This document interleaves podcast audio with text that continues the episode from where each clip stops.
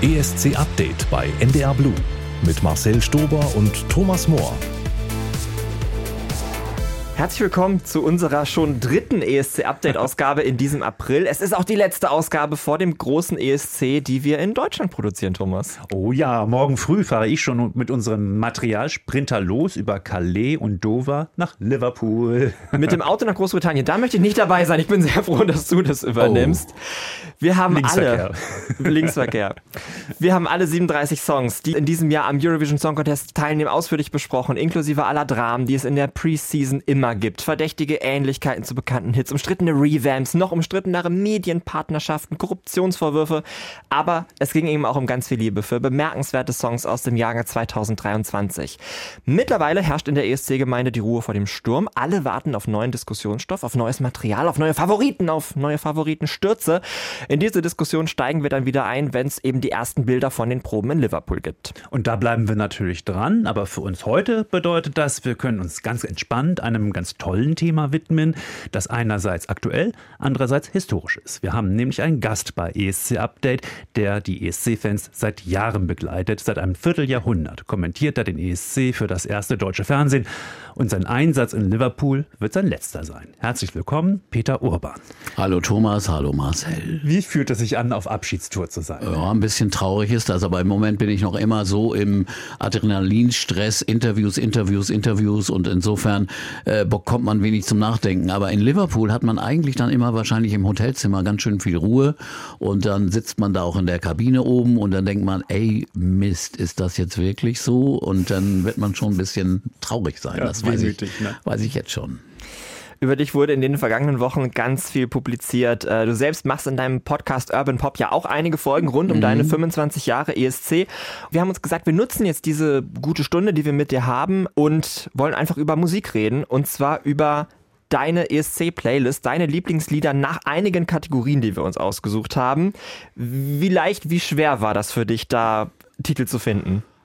Also eigentlich nicht so schwer. Bei einigen habe ich so ein bisschen nachgeschaut in Programmheften oder auch in Büchern oder nochmal im, in, im Internet äh, äh, geguckt, wie war der Song nun wirklich. Manchmal verklärt man ja auch Dinge aus der Vergangenheit. Das ist ja, passiert einem ja auch beim ESC manchmal. Dann hört man die nach 20 Jahren wieder und denkt man, oh, das ist ja doch nicht, nicht so toll, wie man es in Erinnerung hat oder andersrum. Also insofern, äh, nö, das war aber nicht so schwierig, ehrlich gesagt. Wir machen jetzt einen riesengroßen Spaziergang durch die 25 Jahre ESC-Geschichte. Und die erste Kategorie, die wir ausgesucht haben, ist Bester deutscher Song aus dem Raab-Universum. Peter, eines muss man Stefan Raab ja lassen. Er hat den ESC für Deutschland richtig auf Hochtouren gebracht. Ne? Ja, er hat eben diese tolle Idee gehabt, Castingshows für den ESC zu starten.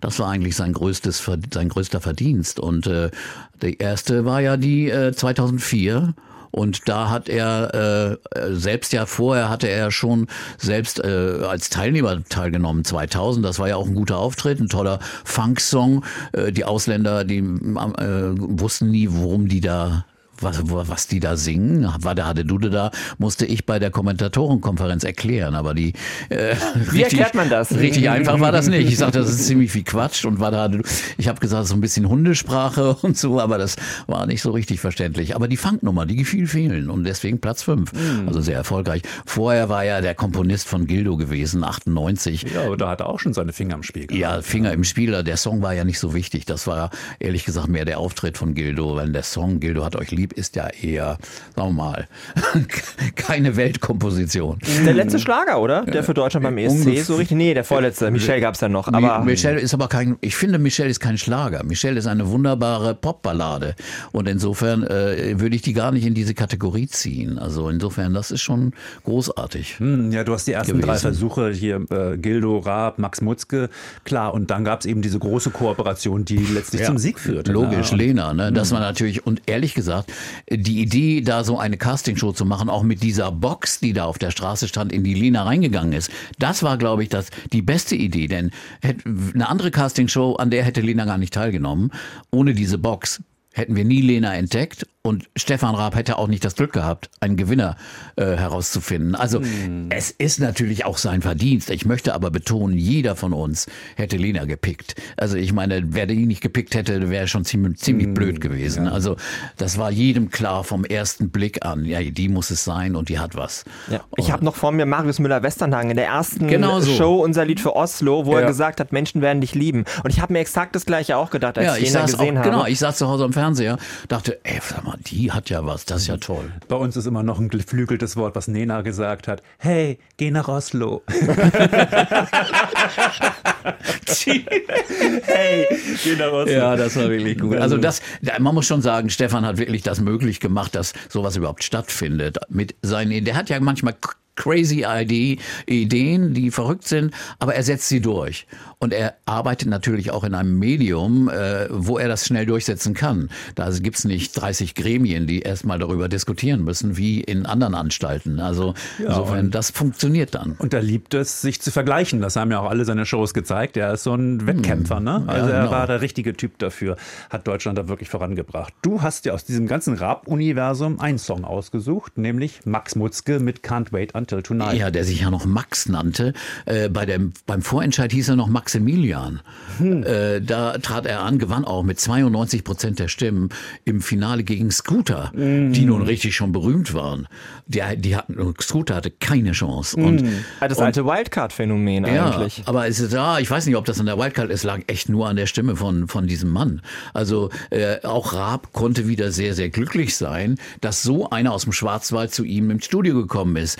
Äh, das ist auch wieder mal Glück gewesen, aber Glück musst du anziehen. Also musst die Möglichkeit Möglichkeiten dafür kreieren und schaffen, dass solches Glück möglich, möglich ist. Und so einen überragenden Sänger hat man in Deutschland ja lange nicht gesehen. Und das war auch noch ein richtig toller Song, das muss ich ja nun sagen. Also die Komposition ist hochklassig, finde ich, die Stefan da geschrieben hat. Can't Wait Until Tonight ist ein wirklich schöner Song. Das ESC Update bei NDR Blue. Don't wanna talk about the way I am. I only try to make you understand that my affection is so really true. My heart has started thumping since I met you. Just can't wait until tonight, baby. Till I have you by my side, baby. Just can't wait until tonight, baby for being with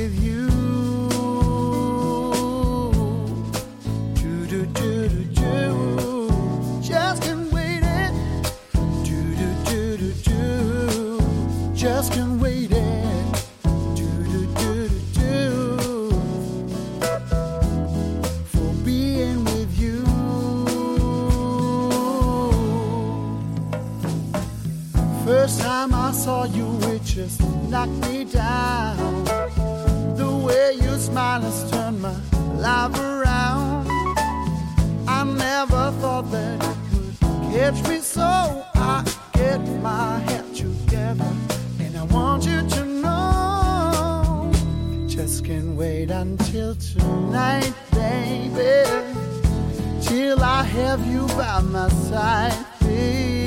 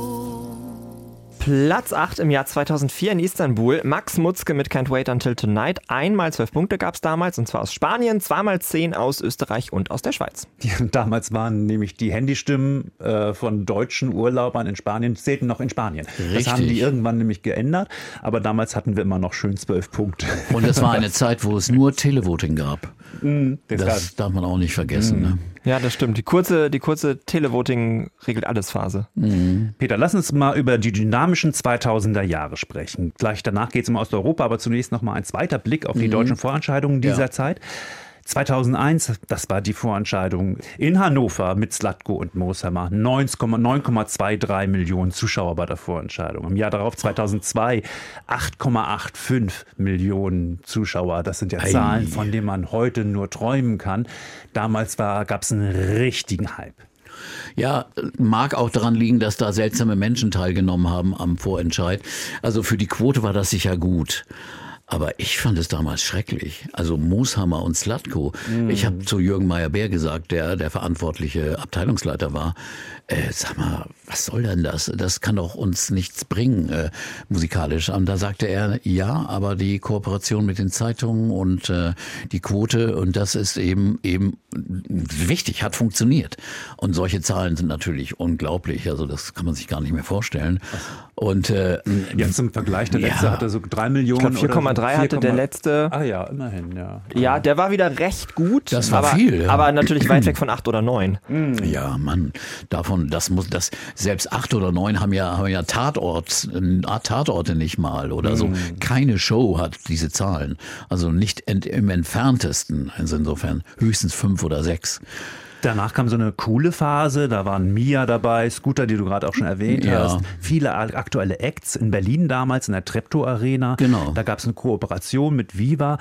Das war ein ganz anderes Konzept. Es ging da mehr um zeitgemäße Musik damals. Das fand ich ganz toll. Ja. Warum war dieses Konzept denn auf Dauer nicht erfolgreich? Weil Viva auf einmal nicht mehr mitmachen wollte. Da gab es einen Verantwortungswechsel, Chefwechsel bei Viva und äh, die wollten dann auf einmal, ganz überraschend, haben die abgesagt. Das war eigentlich geplant für 2005 auch. Und äh, dann äh, hatte Jürgen Meyer-Bär ein Problem, weil also er musste jetzt ein ganz neues Format suchen und fand dann so ein Format mit Patenschaften. Ich glaube, Peter Maffay hat dann einen Künstler äh, vorgestellt, Udo Lindenberg hat einen vorgestellt. Äh, das äh, war aber auch dann äh, die, die Auswahl der Leute, der Songs war einfach nicht interessant genug. Und ich weiß, dass sich die, die äh, Chefs der Plattenfirmen haben sich auch mal getroffen, die, sagen wir mal, die älteren Chefs und haben überlegt, was sie machen könnten. Aber sie haben irgendwie ihre Angestellten, ähm, Labelmanager nicht überzeugen können, wirklich die richtig guten Kandidaten Kandidaten oder äh, äh interessanten Kandidaten an den Start zu schicken. Das haben sie also nicht gemacht, denn es hätte in Deutschland auch damals interessantere Titel gegeben als Grazia oder was immer da noch am Start war in dem Jahr 2005. Mhm. Aber äh, davor gab es aber auch schon, äh, auch wenn diese Slatkos und Mooshammers teilgenommen haben, jemand wie Michelle, die den Vorentscheid gewonnen hat damals in, in diesem Mooshammer-Jahr.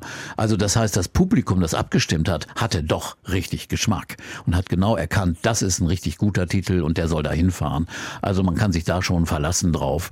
Und äh, insofern, es gibt immer so, so schrille Punkte bei den Vorentscheiden, die mal, die mögen für die Quote gut gewesen sein. Äh, sie haben dem musikalischen Ergebnis dann aber auch nicht so geschadet. Das war ja beruhigend. Das Schrille war dann aber auch wirklich vorbei. Also bis ja. 2006 gab es ja einen richtigen Bruch. Das war ja mein erster Vorentscheid. Ich dachte, so. das ist immer so. Aber nein, 2006 damals Deutsche Schauspielhaus äh, in Hamburg. Ja, das war neu. Drei Acts waren da. Ich weiß noch, Vicky Leandros, Thomas Anders, und eben Texas Lightning äh, 2007, 2008 ja, gleiche genau. Location. Genau war halt so ein bisschen gemütlicher. Hattest du daran auch deine Freude, gute Erinnerungen? Ja, ich, ich fand es immer ganz gemütlich im Schauspielhaus, was ja ein wunderschönes Theater ist.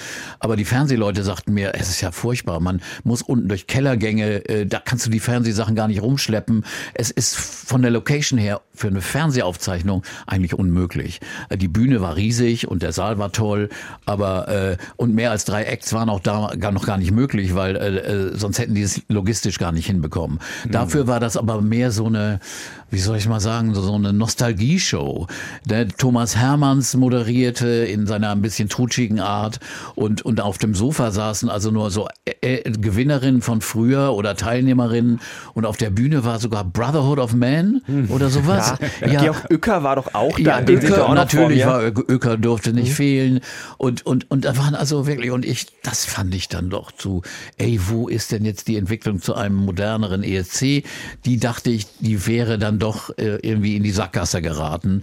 Aber, aber das Ergebnis Texas Lightning war eindeutig und das war ja echt ein toller Song der ja leider dann doch nicht so erfolgreich geworden ist, für Platz 15 nur in mm. Athen, wo wobei ich fand, das war ein Weltklasse-Song. Mm. Aber ich glaube, die Country Art, das Country Arrangement, die Cowboy-Hüte haben diesem Song die Chancen genommen. Ah, ich kann mich noch genau erinnern, ne? welches Jahr war das? Das war 2006. Ne? Ja, Als wir, genau. Ich hatte gerade Dienst in diesem Großraumbüro, wo wir ja. das ja aufzeichnen. Und dann haben wir uns in der Maschine äh, den Song angehört genau. und haben beide gesagt, der Song ist gut. Und du sagtest aber ganz fassungslos, aber warum Country? Ja, ja. ja warum die, dieses Banjo Was ist denn die Maschine? In der Maschine haben wir uns was also angehört. Also in, im Highlander haben also, so. jetzt, also wir haben uns den, wir haben habt ihr auf Bändern habt ihr euch das dann oder wie kann ich mir das vorstellen? Nee, wir waren schon seit hatten wir denn schon die, hatten wir das schon hatten wir schon Speicher? Ja, ja, ja, wir, seit 96. Ja, Okay, also wir haben nicht die CD eingelegt, nein. Also jedenfalls ist der Song Weltklasse, finde ich, ein toller Song von Jane mhm. Comerford, aber aber wäre er als Popsong arrangiert worden mit, mit einem Beat oder so. Ich glaube, er hätte große Chancen gehabt. Aber auch im Osteuropa oder so, im Südeuropa haben sie eine Band aus Deutschland mit Cowboyhüten überhaupt nicht begriffen, was das nun für, ob das lustig sein sollte oder nicht. Also aus dieser ganzen Ära, über die wir jetzt gesprochen haben, ähm, hast du gesagt, ja gerne Texas Lightning spielen, aber Nö, oder den können wir ja. Oder und den spielen wir jetzt. Patrick Nuo. Patrick Nu. Ja, das war in dem Jahr, in dem Max gewonnen hat. Mhm. Und da weiß ich noch, ich stand, äh, ich hatte so eine Rolle als als daneben stehender Kommentator mit Lionel Richie zusammen. Ah, Wir standen ja. an einer Bar und tranken und unterhielten uns nett über seine Tochter Nicole und Nikki und, und, und Paris Hilton und sowas. Und dazwischendurch sollten wir immer mal so einen kleinen Kommentar abgeben. Und Patrick Nu kam bei uns sehr gut an. Also der war auch ein hübscher Kerl mhm. und, äh, und der Song war echt ordentlich, ein ordentlicher Mainstream guter Popsong. Und den habe ich jetzt mir nochmal angehört, dachte man, der war doch wirklich nicht schlecht. Okay, jetzt kommt er. Patrick Nu mit Undone. Another day, another night, another word, another fight that I'm sorry for.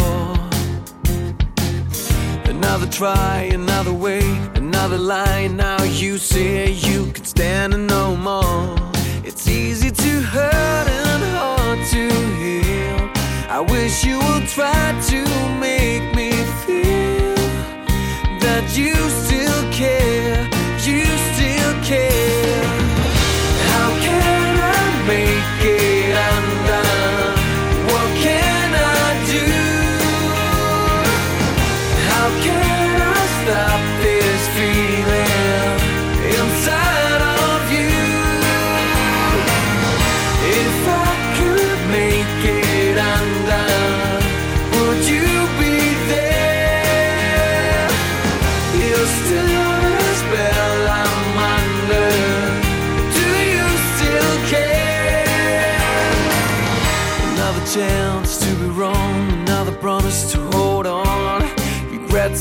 sorrows. Maybe love, maybe lust. Do you believe? Do you trust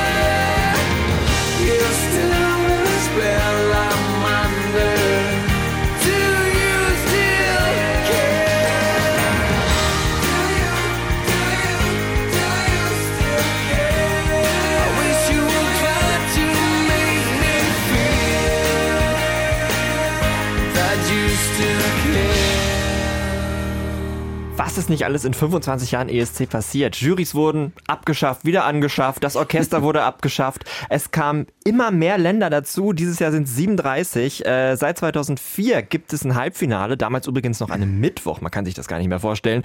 Äh, später gab es zwei Halbfinals und das ist der Standjahr, bei dem wir jetzt sind. Peter, wie bewertest du denn, dass wir mittlerweile gut 40 Länder im ESC-Port haben? Osteuropa, Kaukasus, Balkan, alles inklusive.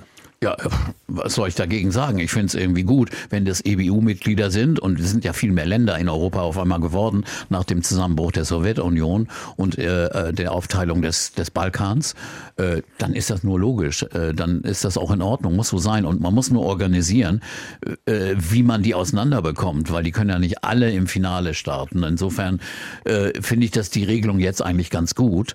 Und es ist kein Nachteil, glaube ich, wenn du als Act schon im, Vor im Halbfinale auf, auf der Bühne gestanden hast und dann im Finale nochmal singst. Ich glaube, mhm. das ist kein Nachteil und äh, äh, gibt dir Routine und äh, Aufmerksamkeit auch unter den Leuten und äh, ich finde das eine gute Sache. Und für den Kommentator ist es natürlich doof, weil die schrillsten und schlechtesten Beiträge scheiden ja aus im Halbfinale. Die sind im Finale nicht mehr dabei.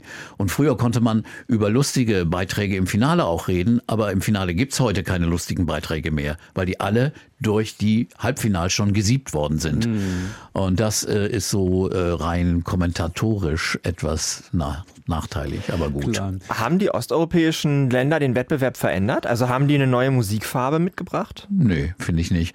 Die haben am Anfang, äh, die haben einfach gut gelernt. Die haben amerikanische und schwedische Komponisten beschäftigt und haben aber keine neuen Musikfarben äh, hineingebracht, denn Balkaneinflüsse und ethnische Einflüsse gab es ja immer schon. Oder türkische Einflüsse früher, als die Türkei dabei war, die ich immer großartig fand. Türkische Beiträge fehlen heute wirklich sehr, finde ich. Aber ich finde nicht, dass das eine Veränderung ist.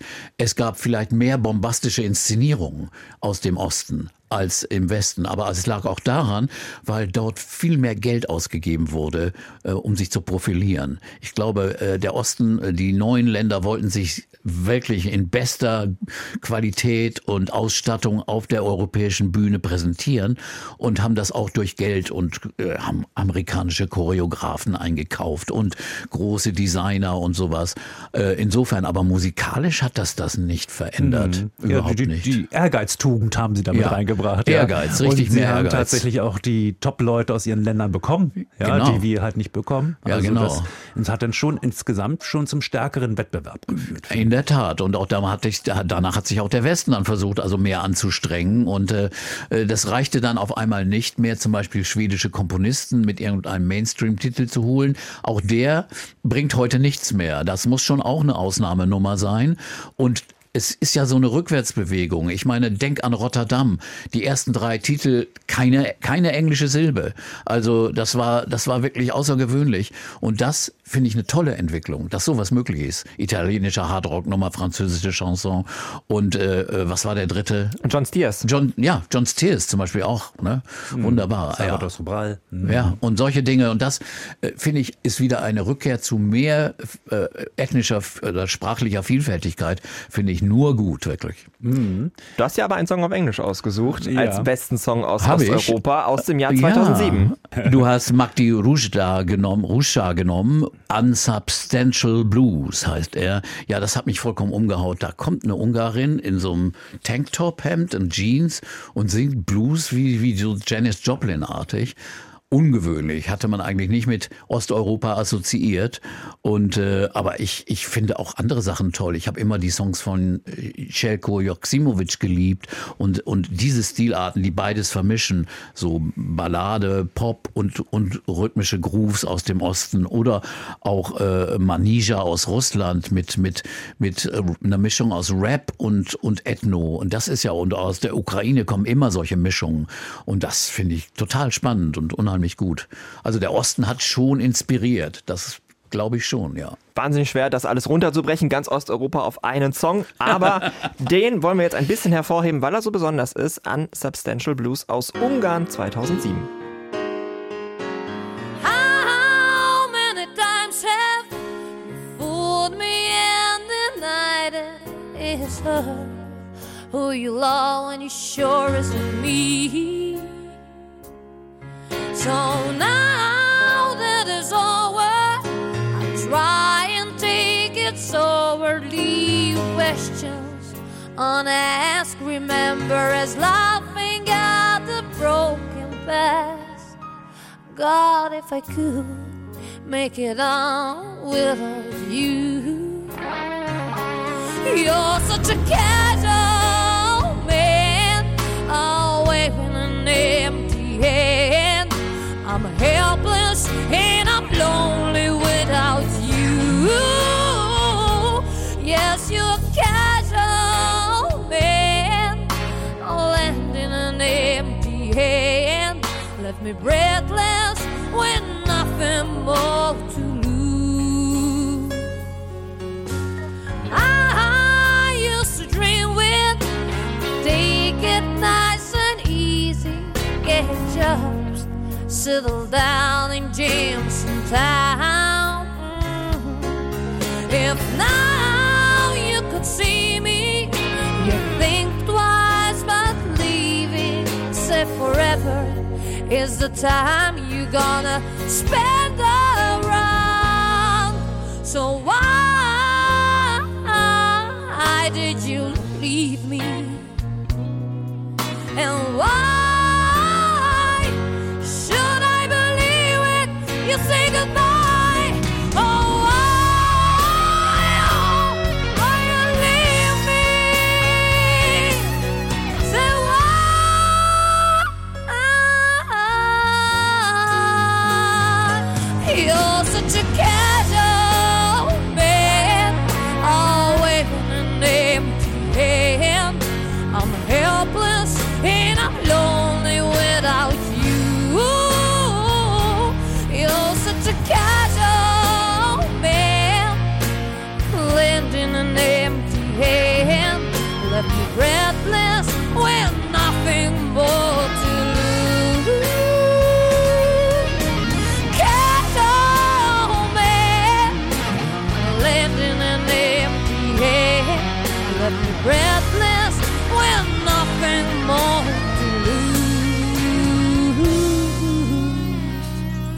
Except an evanescent, unsubstantial blue. Ich erinnere mich noch, dass mir meine Schwester 2007 eine SMS schickte. Das ist mein Lieblingslied. Und sie meinte eben diesen Unsubstantial Echt? Blues aus Okay. Ungarn. Ungarn wurde damals Neunter. Neunte, ja. Auch einen guten Platz erreicht damals. Mhm. Ja, Lieblingsjahr beim ESC ist ja immer so eine Sache. Äh, Es gibt so Popnummern, es gibt Topnummern, es gibt Favoriten. Es gibt halt aber auch so die sonderbaren Songs, die immer nur einigen wenigen gefallen und für die man sich vielleicht ein bisschen schämt. Guilty Pleasures, das ist gerade bei ESC-Fans eine sehr beliebte Kategorie. Wir wollten auch von dir ein Guilty Pleasure haben, Peter. Aber du wusstest nicht so ganz, worauf wir hinaus wollen, oder? Ehrlich gesagt, ich hatte kürzlich schon mal auch von einem ESC, sagen wir mal, äh, ähm, Philosophen oder jemand, der sich sehr gut auskennt beim ESC, auch so dieselbe Frage erhalten. Und ich habe, was, was meinst du denn mit Guilty Pleasure? Dann habe ich mir das einfach übersetzt und habe gedacht, ach so, muss, es muss ja sowas sein, wofür man sich eigentlich ein bisschen schämt, aber trotzdem toll findet. Und äh, ja, das gibt's ja sicher, aber das habe ich beim ESC bei den Songs sonst nicht. Aber hier habe ich einen ausgesucht, der das einfach in sich hat. Es ist eine wunderschöne Ballade. Eine der schönsten Balladen, die es beim ESC gegeben hat. Wunderbar gesungen in Wien. Oh, wahnsinnig. Aber die hat es sehr, sehr schwer gehabt, weil sie wurde ständig ausgebuht. Es war das Jahr nach der Annexion der Krim und es war eine Sängerin mit dem Namen Polina Gagarina für Russland. Und das Lied, das ist ja das Perverse daran, A Million Voices ist ein Friedenslied. Also ein offensichtliches Friedenslied. Äh, Und das von einer Sängerin, äh, die äh, aus einem Land kommt, das gerade den Nachbarn überfallen hat, beziehungsweise dem einen Teil des Landes geklaut hat. Und damals dachte ich eigentlich, ey, das ist vielleicht ein kleiner, stiller Protest des russischen Fernsehens oder gewisser Leute, Leute, die diesen Song ausgesucht haben, um zu demonstrieren, wir sind nicht alle äh, äh Kriegstreiber. Aber äh, ich glaube, es ist nicht so. Polina steht heute mit äh, Putin auf der Bühne. Also Polina war auf der, der großen äh, Demonstration nach dem Kriegsbeginn äh, im letzten Februar äh, im Stadion, wo Putin auf die Bühne kam. Da hat sie gesungen. Und äh, also das heißt, äh, es ist wirklich ein sehr, sehr guilty pleasure. Man hat Freude an diesem Song, aber man hat den Hintergedanken immer im Kopf, den kriegt man nicht raus. We are the world's people, different yet we're the same. We believe, we believe in a dream. Praying for peace and healing. I hope we can start again. We believe, we believe in a dream. So if you ever feel love is fading, together like the stars in the sky, we can see, we can shine.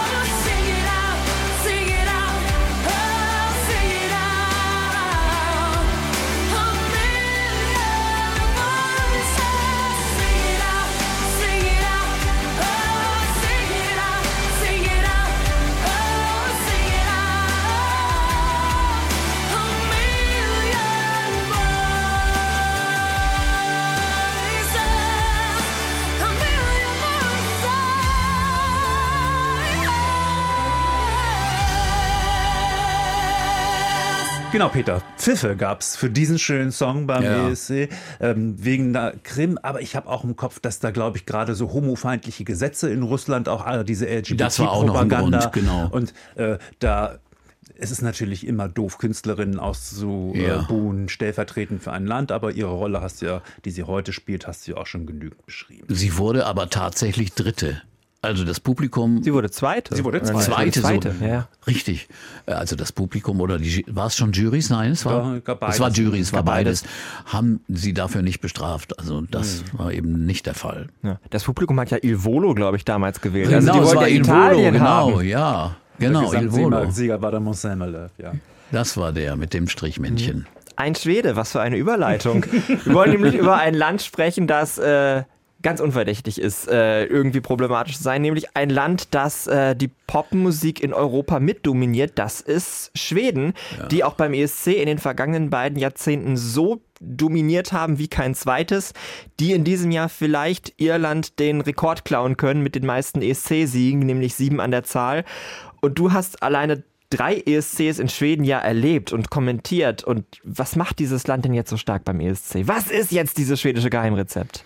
Also früher dachte ich, dieses Melodienfestivalen weil es, weil es einfach aussiebt. Aber in letzter Zeit denke ich, dass da langsam die, die, die gute Auswahl fehlt. Da, das ist sehr viel traditionelles Zeug. Immer wieder alte Künstler, die mittlerweile eigentlich schon in Rente sind, werden wieder äh, äh, wiederbelebt und gehen wieder nochmal auf die ESC-Bühne, um dann doch nochmal wieder eine Reise irgendwohin in Europa zu gewinnen. Also ich finde, die Originalität der schwedischen Auswahl ist durchs Melodienfestival nicht mehr so groß, wie sie früher, früher war. Ich fand, da war die Qualität der Songs, die ausgewählt wurden, besser. Ich finde ehrlich gesagt die schwedischen Beiträge der letzten Jahre bis auf das im letzten Jahr äh, nicht mehr so ganz großartig, wie sie mal früher waren. Also irgendwo mhm. haben mich die dann doch ein bisschen gelangweilt in den letzten Jahren. Äh, aber da gibt's kleine Ausnahmen bei. Franz mhm. fand ich super. Äh, ne? Und äh, Ne, Im letzten Jahr Cornelia Jacobs war einfach eine grandiose Nummer. Mm. Fantastisch. Aber äh, was machen die richtig? Ich meine, die sind natürlich ein wunderbares, ein großartiges, erfolgreiches Popmusikland. Also äh, eines der erfolgreichsten überhaupt nach Großbritannien. Das erfolgreichste mit vielen DJs, mit vielen Produzenten, mit Musikern, Komponisten, schwedische Komponisten. Wir wissen das ja alle in Amerika. Max Martin und die anderen super erfolgreich und, und professionell. Und das zahlt sich dann noch irgendwie aus. Hm, ja, eine wahnsinnige musikalische Infrastruktur. Fast, ja. ne? so, oh. so in, Schweden wird so der Lifestyle von der Welt hergestellt. Nicht nur H&M und Ikea, ja. sondern auch Musik. Also die wissen... Ja. Und Norwegen ist da nah dran, ehrlich gesagt. Mhm. Auch die im Sportbereich, aber auch musikalisch die, die Grundausbildung der Schüler und die, die, die, die einfach, was dir als Basis geboten wird, da kommen wir überhaupt nicht mit. Auch im Schulunterricht und so. Was wir, wann gibt's hier bei uns Musikunterricht in der Schule? Ist doch nur Lachkram. Kram, ist doch nur albern. Und das ist da Pflicht und es wird auch genommen und deswegen ist die Qualität der jungen Musiker aus diesen Ländern so groß. Sind es denn beim ESC auch gerade in den, in den Jahren, die jetzt nicht so direkt zurückliegen, ja. sondern ich sag mal so die Zehnerjahre, fandest du das da auch immer besonders innovativ, was aus Schweden kam? Ja, hin und da war das schon gut. Also sehr überrascht hat mich zum Beispiel 2010, war, schieden sie doch aus im Halbfinale. Ja, mit Anna, Anna Bergendahl. Das fand ich gar nicht so schlecht, das, das Lied. super, ich ja, hab's geliebt, ja. Aber ich hab's überhaupt nicht verstanden. Äh, eine Zeit lang haben sie mir aber zu sehr auf diese alte Abermasche immer gehauen. Also das waren ja manchmal die bewussten Kopien dieser ganzen Schiene. Ja, 1999 auch der Siegersong, das war Totale Aber, ne? genau. Und, oder eben diese Eurodance, diese Hymnen, dum, dum, bum, und, und dann da drüber einen hymnenhaften Refrain. Also äh, Idealfall das ultimative Ding ist natürlich Lorenz Euphoria. Besser geht es nicht. Das ist ein klassischer ESC-Song, aber auch irgendwo ein klassischer schwedischer ESC-Song. Und äh, ja, wenn sie so sind, sind sie einfach fantastisch. Mir fehlen ein bisschen die stillen Töne, die die schwedischen Singer-Songwriter, und da gibt's großartige Musiker, eigentlich anbieten, die aber beim ESC irgendwie nie eine richtige Chance kriegen. Da sind mehr so die Pop- und Dance-Künstler gefragt. Wird Lorraine dieses Jahr wieder gewinnen? Das würde ich gerne wissen. Ah ja, äh, ich glaube nicht. Äh, äh, natürlich kann sie immer noch singen, sie wird eine große Performance bieten, weil sie kann immer noch gut tanzen, also choreografisch Ballett tanzen, das macht sie ja ganz gerne. Aber ich finde den Song nicht so gut. Also der, der Refrain, Refrain hebt für mich nicht ab irgendwie. Und ich bin da nicht sicher, ob das reicht dann an die Nostalgie, an die Erinnerung an Euphoria. Jetzt äh, zwölf Jahre, elf Jahre später, äh, ob das noch trägt, da bin ich mir nicht ganz so sicher. Kommt drauf an, welcher andere Favorit sich herausschält in diesem Jahr. Ob es da wirklich eine starke Nummer gibt, die ich bisher noch nicht so richtig sehe, die so eindeutig überragt. Äh, es gibt viele gute Dance-Titel von Frauen gesungen, aber äh, so ein herausragendes Werk oder was, wo man sagt, ja, das kann nicht anders gehen, finde ich noch nicht. Wie seht ihr das? Ja, für uns ist es Finnland, würde ich sagen, oder? Ja, also ja, aber mein Herz schlägt für Finnland, aber mein Kopf sagt, ähm, Schweden wird wahrscheinlich gewinnen. Also ehrlich, also Finnland ist natürlich eine schräge Nummer mit dieser Mischung aus Popschlager und Rammstein. Äh, aber irgendwie, also ich weiß nicht, vielleicht bin ich ein bisschen prüde, aber der singt nur über Saufen. Schnaps, Schnaps, Schnaps. Sie müssen euch aber übersetzt ja euch den man Text. Man ja nicht, das ist ja, ja aber über, äh, lasst euch mal den Text übersetzen. Äh, ich dachte, das kann jetzt nicht wahr sein. Ne? Also sowas würde bei uns nie durchgehen, das, was der da singt. Und aber es ist klar, ich verstehe jetzt schon, was da passiert. Der erste Teil ist, da säuft er und dann ist er so breit, dass er dann in einem seligen Popschlager abdriftet in Rosa. Also inszeniert ist das super. Deswegen allein wird er ja wirklich sehr weit vorne landen. Da bin ich mir auch sicher. Lass uns nicht abdriften. Du hast gesagt, der beste ja. schwedische, schwedische Song ist eigentlich äh, Loreen mit Euphoria, ist aber ein bisschen offensichtlich. Deswegen spielen wir jetzt Cornelia Jacobs mit Hold Me Closer. Was macht den Titel so besonders für dich? Also die Aufführung war so galaktisch, weil die fing ganz intim an, saß da am Boden und sang von der Trennung oder einer Affäre oder einer Beziehung, die auseinanderbricht. Aber äh, er kommt wieder und will sie wieder beleben und dann sagt sie lieber nicht oder doch. Diese, diese Mischung aus Sehnsucht und, und Trennung, die es ja oft gibt, die wurde da so äh, musikalisch und visuell ausgedrückt. Also es hat mich am Rücken runtergekribbelt. Das war fantastisch, wie sie das gesungen hat. Sie steigert sich immer mehr zu einer Hymne und auch, auch von der visuellen Inszenierung wird es immer spannender.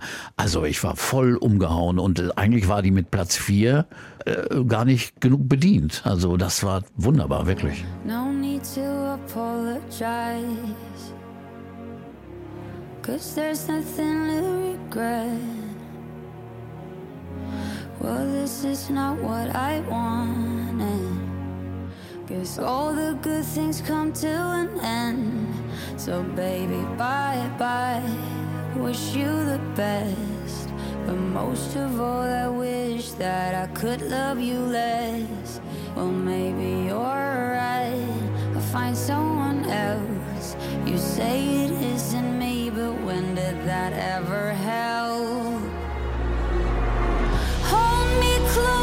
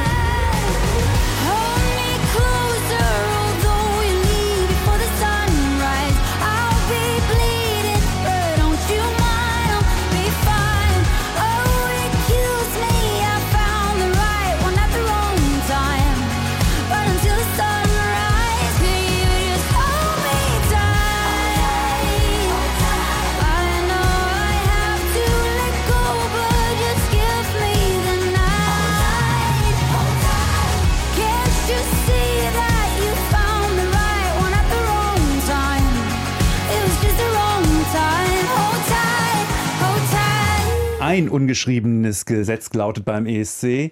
Es ist nie der schlechteste Song, der ganz hinten landet. Und wer weiß es besser als Peter Urban, der gut zehnmal kommentieren musste, als Deutschland ganz am Ende des Tableaus landete. Ja. Wie fühlt sich das als Kommentator an?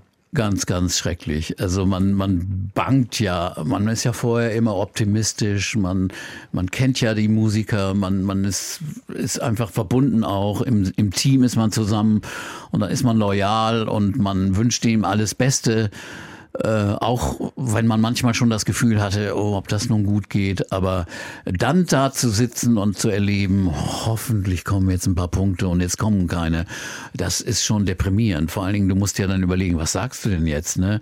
Also du musst ja eine Mischung finden zwischen Verzweiflung, Trost, äh, ach, ist ja nicht so schlimm, er hat sein Bestes gegeben und äh, du kannst ja auch nicht in die Analyse einsteigen und dann kurz die Gründe nun aufrollen, warum das eventuell diesmal so gegangen ist. Also das ist, glaube ich, zu viel. Das wäre auch beim Fußballspiel nee, äh, falsch. Direkt äh, die Analyse direkt nach dem Spiel, nach dem Schlusspfiff ist immer falsch. Also das ist immer, sagt man ja immer so.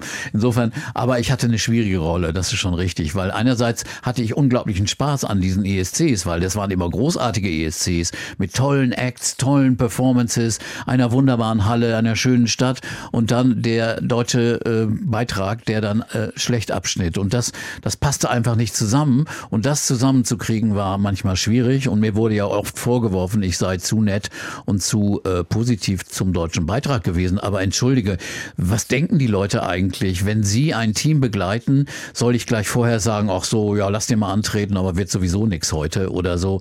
Äh, das würde auch ein Journalist, viele schreibende Journalisten schreiben ja sowas. Aber jetzt stell dir mal vor, der Journalist würde zu seinem, äh, äh, in, in, in seinem Artikel schreiben, ja, unser Chefredakteur hat wieder Mist gebaut und die falschen Dinge ausgesucht. Und äh, äh, würde er das tun, würde er nicht, sondern er würde auch nett und loyal seiner Zeitung gegenüber sein.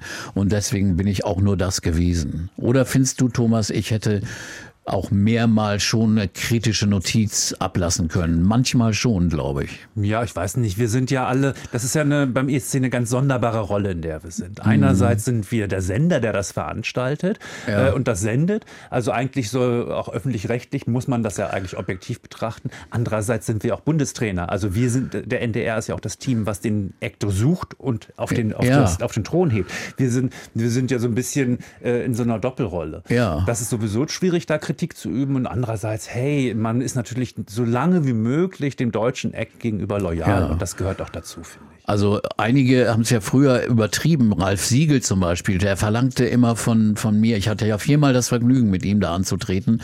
Und der verlangte dann eigentlich immer, äh, Peter, kannst du nicht äh, gute, gute Luft machen? Also äh, den anderen Kommentatoren sagen, wie toll der deutsche Beitrag ist und so. Was dachte der? Ich bin der PR-Agent für ihn und soll nun zu dem, zu dem schwedischen Kommentator gehen und sagen, na sag mal was Nettes über uns oder so. Ey, das macht man nicht, das ist mm. stillos. Aber das war so Siegel, der meinte, er konnte könnte, er könnte alles steuern, kann er aber nicht. Er kann mhm. eben das nicht steuern.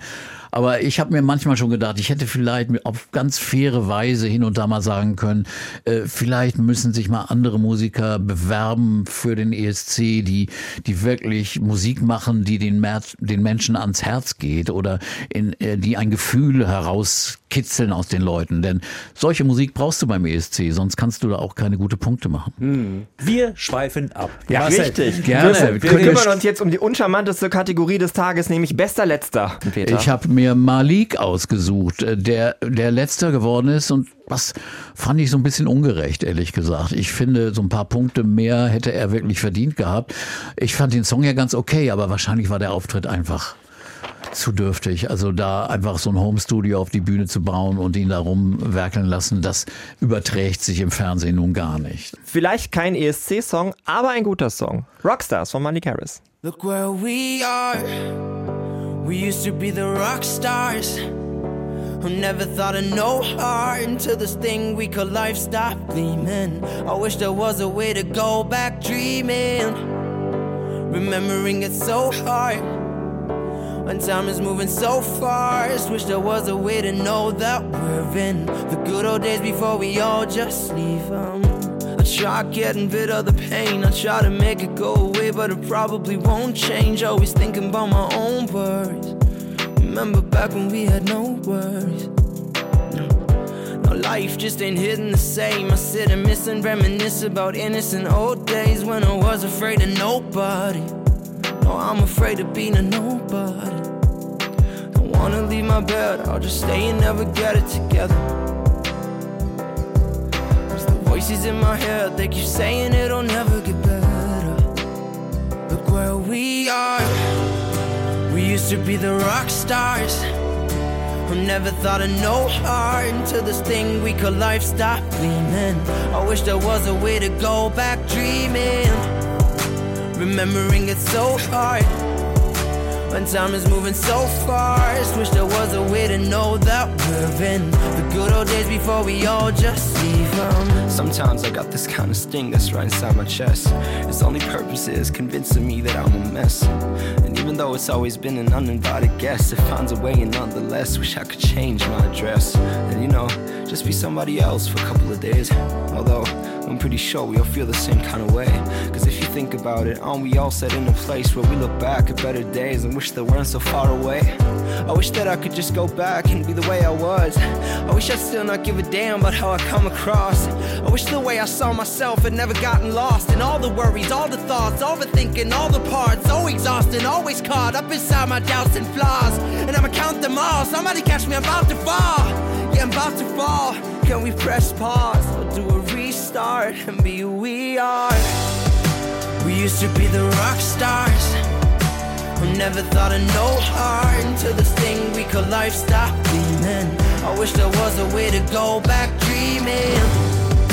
Remembering it's so hard when time is moving so fast. Wish there was a way to know that we're in the good old days before we all just leave them.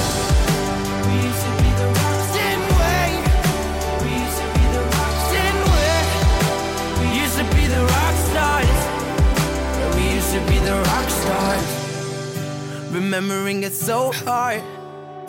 When time is moving so fast, wish there was a way to know that we're in the good old days before we all just leave them. Peter, vielen Dank, dass du heute hier bist. Gleich sind wir schon am Ende unserer Sendung und reden noch kurz über deinen liebsten ESC-Klassiker. Von uns noch ein kleiner Ausblick, was ihr von uns in den beiden nächsten Wochen erwarten könnt. Ab Montag der übernächsten Woche, also ab dem 8. Mai, gibt es ESC-Update täglich aus Liverpool. Und ihr könnt uns übrigens nicht nur hören, ihr könnt uns auch sehen.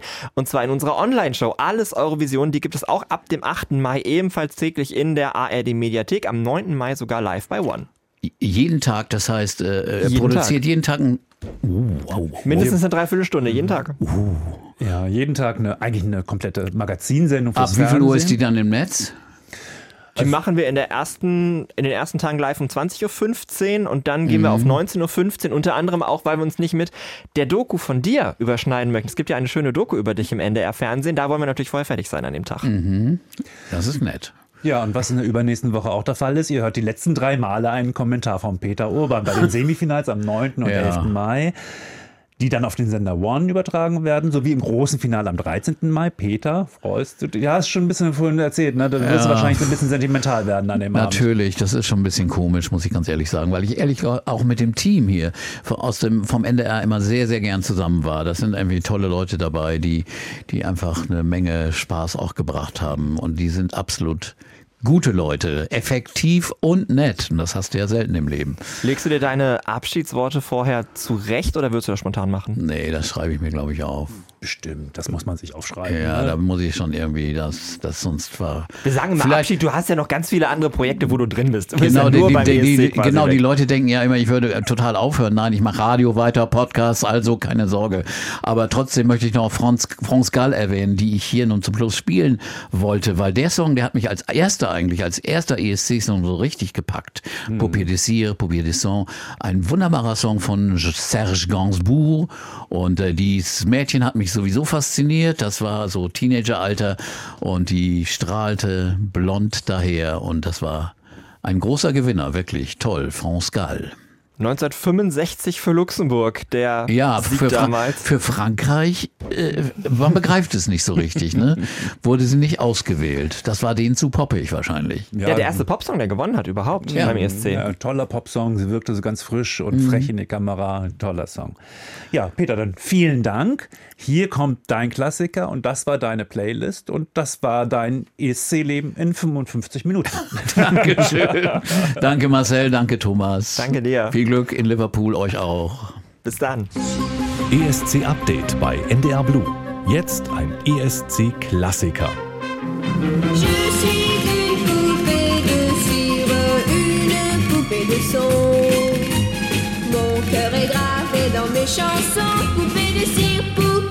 sauve.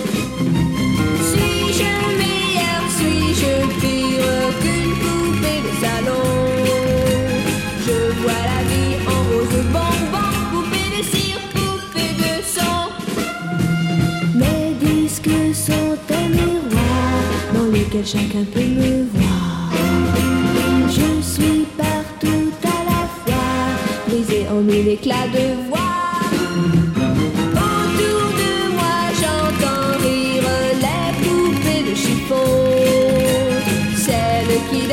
seu ont méchants sans poupée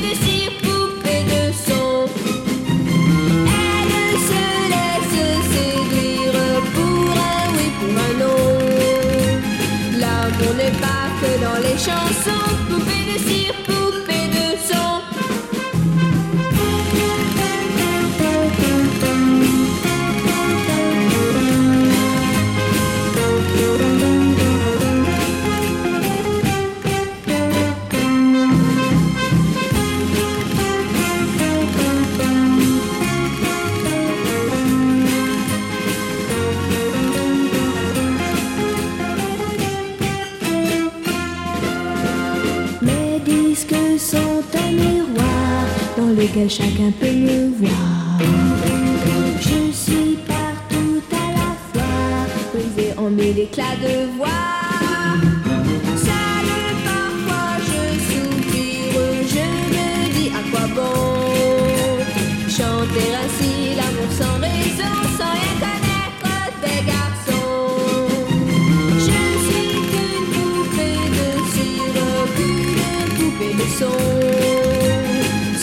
soleil de mes cheveux blancs, poupée de cire, poupée de sang. Mais un jour je vivrai mes chansons.